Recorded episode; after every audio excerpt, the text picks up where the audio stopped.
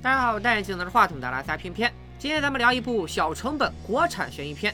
大家都知道，网络电影的制作水平普遍比不上院线。从来只见过院线电影下映后在网络播放，很少见过网络电影在院线上映。而二零一九年拍摄的一部国产悬疑科幻电影，却在今年由网络平台转到了院线上映，还被好莱坞买下了翻拍的版权。到底是什么样的原因，让这部电影在几年之后再次发光发热？今天咱们就来带大家看一看这部《平行森林》。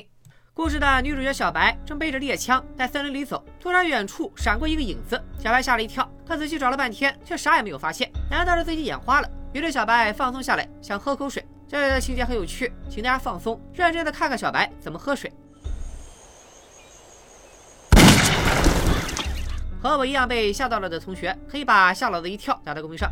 虽然被吓了一跳，但小白手里有枪，心里不慌。镇静下来以后，来了一出举手电影的标准操作。只见他把外套挂在树枝上，伸出去试探，衣服刚冒头就被打了一枪。找到了偷袭者的方位以后，小白神枪手附体，立马还击了一枪。不过这一枪没打中要害，偷袭者一瘸一拐的逃走了。小白一路追到江边，看见对方开着自己的快艇到了江对面，在望远镜里，小白终于看清了敌人，却发现那人从头到尾怎么看怎么像自己。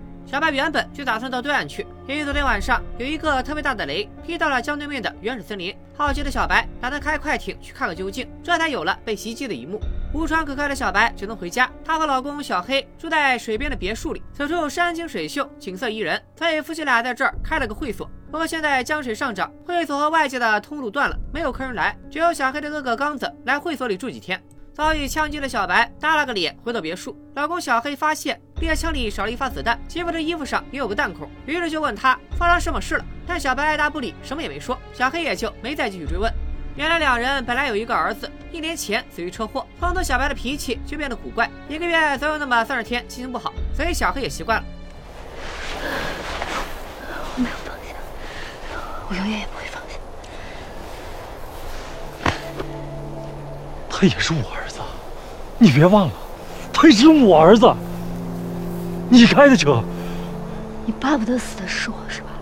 尽管头一天遭到了伏击，然而小白的好奇心并没有被打断。第二天天刚亮，他就换了件黄色外套，一个人划着手划船，背着枪来到了江对岸，就是那个被雷劈到的森林，也是昨天袭击者逃去的地方。这回小白看到了破烂的铁丝网，上面还挂着警告牌，传说在几十年前这片森林被外国人承包搞实验，后来实验被官方禁止，这里就再也没有人去过。不过你看这个辐射警告标志，看样子当年在这里做的不是什么正经实验。心大的小白对警告视而不见，穿过铁丝网走进森林，越往里面走越瘆人，枯树上也挂着警告标志。直到小白看到一根躺倒的枯木，边上还躺着黄色的警示牌，彻底蒙了个圈。因为他刚刚从这里经过，现在又看到了相同的一幕，自己这是迷路了，还是遇到鬼打墙了？于是小白把手绢绑在了树枝上做个标记，继续往前走。您猜怎么着？还真是鬼打墙！小白又回到了绑手绢的地方。不信邪的小白拔出了匕首，一边走一边在树上做记号。可这回小白又走回了原处，而且树上的标记也一模一样，但手绢却没了。眼见往前走一直鬼打墙，小白只能掉头往后退，一直退到了江边，却发现停靠的手划船不见了。难道是有人藏在森林里，悄悄地拿走了手绢，划走了船吗？好在昨天及小白的歹徒把他的汽艇停在了江这边，慌张的小白急忙跳上汽艇开回家，然后将自己经历的一系列怪事对老公和盘托出。估计小白也是边缘悬疑社的忠实粉丝，平时没少看上岛电影的解说，立马抓住了问题的关键。我觉得那好像是一个平行空间，那肯定是在做什么神秘实验的地方。打雷。打雷把那个地方开启，但是小黑听了这番话，却并没有像之前那样唯唯诺诺，反而在脸上浮现出了三分讥笑、三分薄情和四分漫不经心。小白看着小黑不信，拿自己昨天穿的白色外套举证，上面的弹孔就是证据之一。可小黑淡定的把那件白色外套拿过来，从里翻到外也没见弹孔，这让小白一脸蒙圈。而小黑则一脸温柔，他觉得小白是因为孩子的死受打击太大，产生幻觉了。所以小黑得出了一个结论：药不能停。之前我们说过，在儿子死后，小白一直无法释怀，因为当时的车祸就是小白开的车。小白无法原谅自己，甚至会绝望的想，为什么死的不是自己，而是儿子？所以他一听别人说儿子就发火。可没想到，这次小白扎我以后，小黑没有来安慰他，反而也炸了。你是不是希望我和彤彤一起死？你是不是又想问我，为什么儿子死了我还好好的？你在说什么呀？我也不想爆胎的，但是车就是爆胎了。小黑此时二脸蒙圈，开车的明明是自己啊！老公这是打算曲线救国，通过抢车祸责任来安慰自己吗？于是夫妻俩就儿子死亡责任的问题进行了友好的磋商，双方最终达成了共识，都认为有问题的是自己。夫妻俩争吵的时候，大舅子刚子过来劝架，没想到眼前的刚子不仅声线变了，脸上也多一道疤。这时小白恍然大明白了，根据自己的平行空间理论，这里肯定不是自己的空间，眼前的小黑也不是自己原来的丈夫，所以他才会说当时开车的是他。于是小白二话不说，带上枪，又回到了那片鬼打墙的森林。但这一次，在森林里的不只有小白，他还遇到了另一个莫名其妙的小黑。你跟过来了？什么？我说我跟你说完，你跟过来了？我们不是同一个空间的。你相信我说的了？平行空间？我不知道你之前说了什么。我们没遇到过。看来这个小黑又是一个全新的小黑。为了大家分清楚，我们给这几位性格迥异的小黑编个号吧。小白的原配，也就是最初的空间里那个怂怂的小黑，就叫小黑甲。后来那个争抢车祸责任的，就叫小黑乙好了。那眼前这个不知从哪来的小黑，我们就叫他博士黑。众所周知，我起名字是很有逻辑的。博士黑真的是个博士，其他空间的小黑都只是本科。博士黑所在的空间里，妻子和儿子都死在了那场车祸里，所以他一眼就看出眼前的小白是平行空间的小白。在看到小白之前，博士黑已经穿越了二十多次，对穿越颇有心得。我觉得平行空间的产生应该跟空间悖论有关。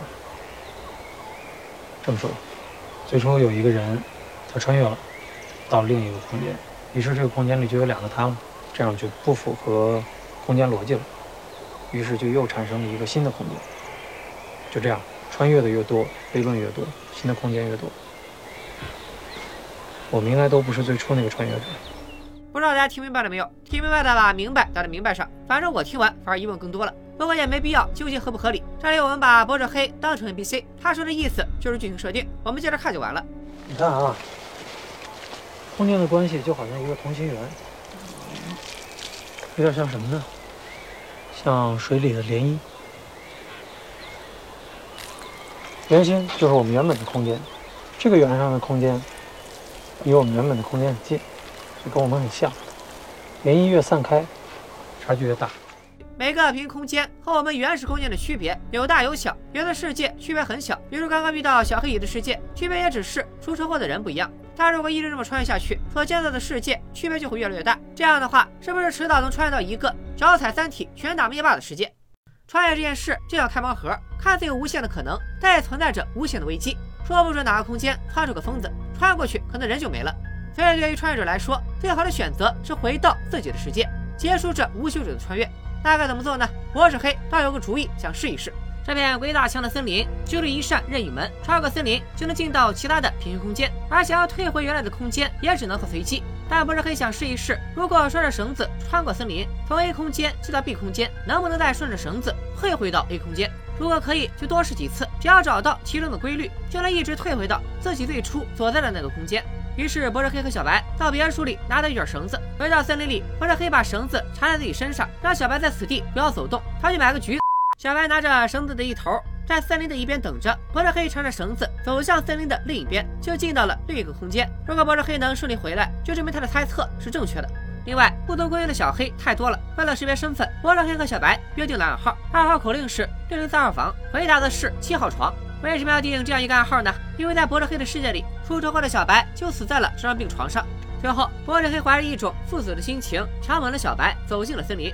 这里有个很深刻的问题：我一个记着自己老婆又不是自己老婆的人，算不算猥亵呢？如果觉得这个想法很刺激，那我是不是有点变态呢？大约两个小时以后，博士黑归来，这一趟来回起码证明了，只要他们绑着绳子从一个空间到另一个空间，就能把两个空间一线牵。这次尝试成功以后，博士黑想以这个空间为原点，一个一个空间试下去，这样就能找到规律，摸出规律后再想办法回去。此时，小白又提出了一个问题：如果真的回到了自己最初的空间，怎么才能关闭穿越通道，不让其他穿越者进来呢？博士黑的办法是用炸药炸毁这片森林。这个办法简单粗暴，说到简单粗暴，就不得不提某个简单粗暴的。博士黑又缠着绳子去下一个空间，但这次小白等了很久都没有等到博士黑回来，也不知道博士黑是遇害了还是改行的 UP 主飞了。夜晚来临，小白又饿又冷，就顺着绳子走出森林，走到了别墅。进到别墅里，小白看到博志黑趴在桌子上睡觉，于是把他叫醒了，但是对方却露出了惊恐的眼神。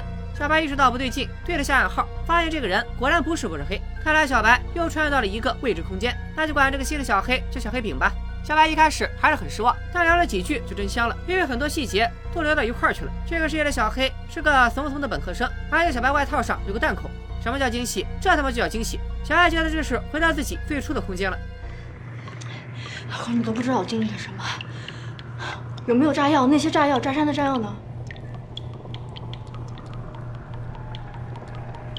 你怎么了？小白被老哥刚子物理眩晕，醒来后就被绑在了椅子上。刚子二话不说就要杀了小白。原来在小白出去的这一个白天里，不知道从哪里又窜出来个小白，拿着枪要杀了小黑饼和刚子。情急之下，小黑饼反杀了那个小白，尸体的被刚子绑上石头沉江了。所以晚上，小黑饼在看到小白时，还以为是诈尸了。被绑住的小白拼了命的解释自己的一系列奇幻经历，但是刚子根本不信，一心想要弄死小白。好在小黑心软了，留了小白一命。不管你是什么东西，你从哪儿来？现在马上滚回你自己的地方去。无家可归的小白又回到那片森林，找到一个草窝猫了一夜。第二天，太阳照常升起，迷茫的小白在森林里边瞎晃悠，突然就看见一张毯子，难不成是空投补给？打开毯子一看，发现了一个被啃大瓜的小黑。小白在惊吓之余，看到尸体手上有戒指，便知道这具尸体不是博士黑，因为博士黑妻子死后就再也没有戴戒指。而小白隔江眺望别墅，却看到别墅里有个活着的小黑。这位活着的小黑拎着袋子走向平行森林，被守株待兔的小白叫住，两个人对了暗号。眼前这个小黑果然就是博士黑，而地上躺的尸体则是这个空间的土著小黑。那博士黑为什么杀了土著黑呢？我们可能再也回不去。我们永远也不可能知道我们是从哪个空间来的，有成千上万个空间在那儿，每个空间的区别都很小。而且你知道吗？就算我们回到原来的空间，原来的地方可能也已经变了，也可能有别的我们去过了。对于这些穿越者来说，结束穿越的最好办法是找到一个和自己空间接近的世界，干掉和自己一样的人，鸠占鹊巢，从此安定下来。博士黑一开始在利用小白，所以在他找到了适合的空间以后，就割了小白，杀掉了土著小黑，重新落户，并且从孤家寡人回归为家庭圆满。而博士黑对杀人这件事儿也根本不在乎。我杀谁了？我自己。我这不算杀人，我这顶多叫叫自杀。我杀了我，回答正确。博士黑给小白出了个主意，既然已经回不了家了，那就找一个空间，杀了另一个自己，取代他，这样就能在一个新的空间落户了。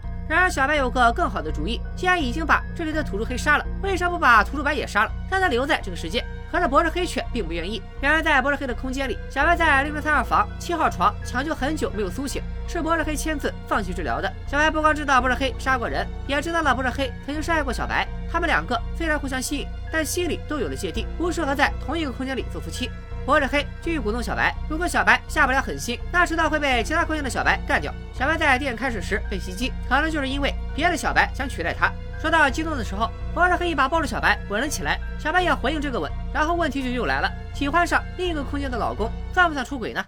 最后，小白仿佛完成了一场蜕变，前往下一个空间，找到了这个空间的小白。这里的小白穿着那件白色外套，我们就叫他小白兔吧。小白兔也在石头旁休息喝水。突然，他脑袋后边就顶了一杆枪，持枪的正是小白。慌张的小白兔以为遇到偷猎者，一直絮絮叨叨的求饶，说自己上有八十老母，下有一个孩子。小白本来下不了手，一听这个空间里自己的儿子还活着，情绪崩溃了，一枪托砸晕了小白兔。果然，枪的正确用法是近战。小白走到平行森林跟前，随便开了一枪，把枪一扔，踉踉跄跄地走回别墅。别墅里，陶勇还在播放着电影，仿佛一切都是一场梦，竟然什么都没发生过。小白累极了，趴在沙发上睡着了。醒来以后，老公把小白叫到了江边，他这才知道自己睡了整整十个小时。这里的小黑对小白温柔体贴，而且更有魄力和决断力。小白走到平行森林外的铁丝网，发现这里连警告标志都没了。小白走在平行森林的边缘，也总有一种奇怪的感觉。两年的奇幻经历在脑海里走马灯一样的转过，既真实又像是梦幻泡影。直到儿子打来电话，这另一块的小白才终于发现这并不是梦，这里也不是自己的世界，但这个世界里有他的孩子。最后，小白带上炸药，艰难的走向平行森林，按下了起爆器。他要毁了平行森林，再也不让其他人来打扰他和儿子，哪怕那个人是另一个自己。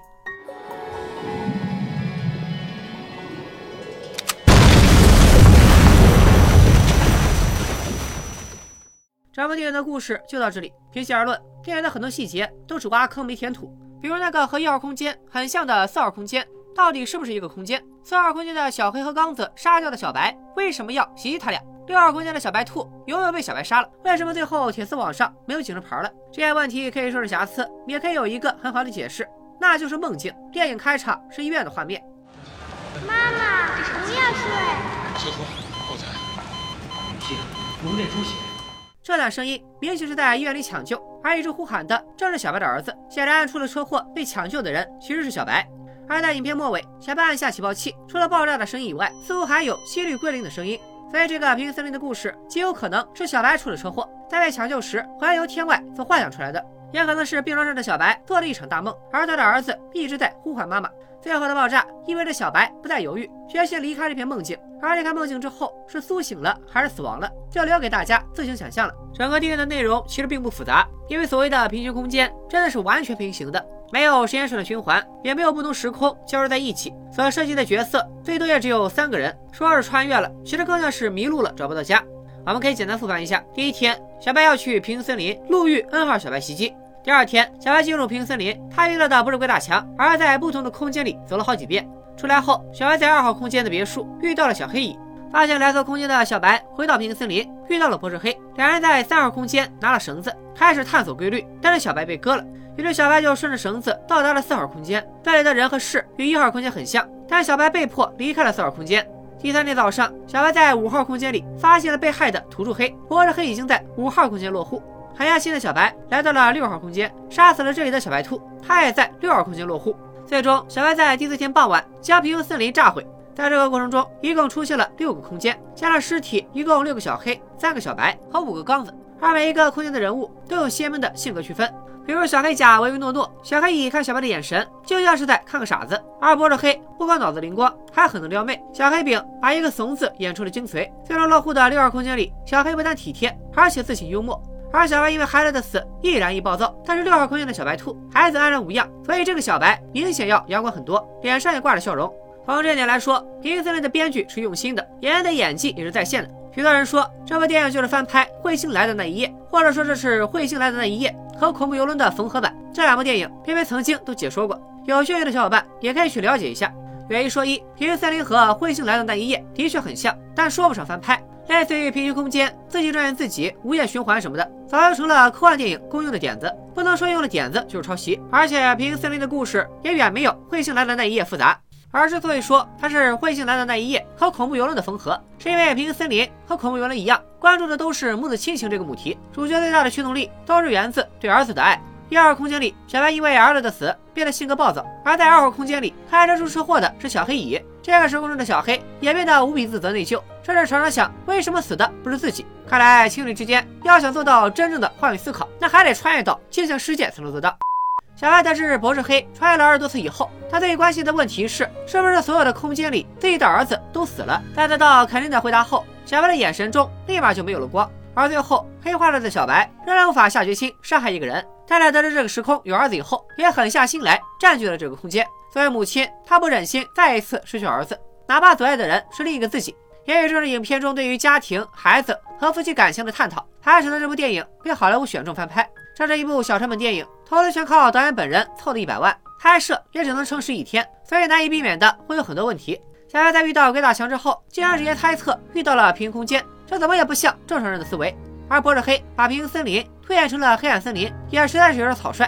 无论是细节上还是逻辑上，这部电影都存在一些瑕疵，最后只能用梦境给抹平了。但是看在小成本的份上，这些问题也都可以接受。《平行森林》目前在豆瓣评分为六点五分，对于网络电影来说，已经算是不错的分数。感兴趣的小伙伴可以去看一下原片。对了，该片由郑雷自编自导，估计这片子当时确实不好卖，所以郑雷最近一年干起了 UP 主。哎，影视行业确实不景气啊，连专业的导演编剧都来大 UP 主们抢饭碗了。最后，麻烦各位小伙伴点赞分享一下。还有哪些你认为质量不错的国产网络电影？也可以在评论区留言。咱们下期视频再见，拜了个拜。